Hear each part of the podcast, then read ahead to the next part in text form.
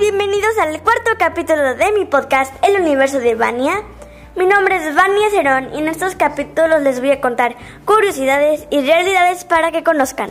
Muy bien, en este cuarto capítulo vamos a saber qué pasa cuando tiramos cosas al mar. Específicamente voy a hablar sobre la contaminación de los océanos. ¿Sabías que no siempre los plásticos o bolsas se van a un basurero?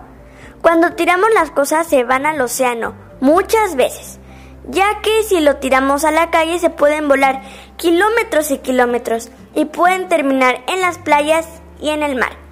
Las bolsas de plástico se atoran en los cuellos de algunos animales o se lo comen pensando que es comida. Los globos hacen lo mismo.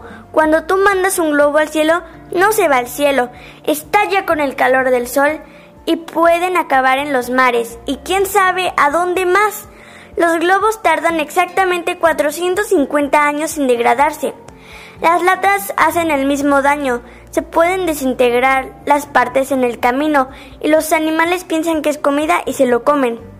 Y por eso hay alrededor de 100.000 animales marinos como ballenas, tortugas, focas, peces y aves marinas que mueren todos los años por comer bolsas de plástico u otros objetos de ese material que se han convertido en basura y que llenan mares y océanos.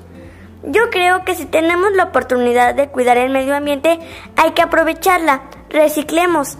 Te invito a hacer cosas biodegradables y mientras seamos más que, los que hagamos estas acciones, seremos más quienes cuidemos el medio ambiente. Bueno, eso ha sido todo por hoy. Espero que les haya gustado el capítulo y que supieran más sobre lo que hacen los plásticos, latas y bolsas en el mar. Les mando un saludo. Den un like y suscríbanse para que puedan seguir conociendo conmigo. Adiós.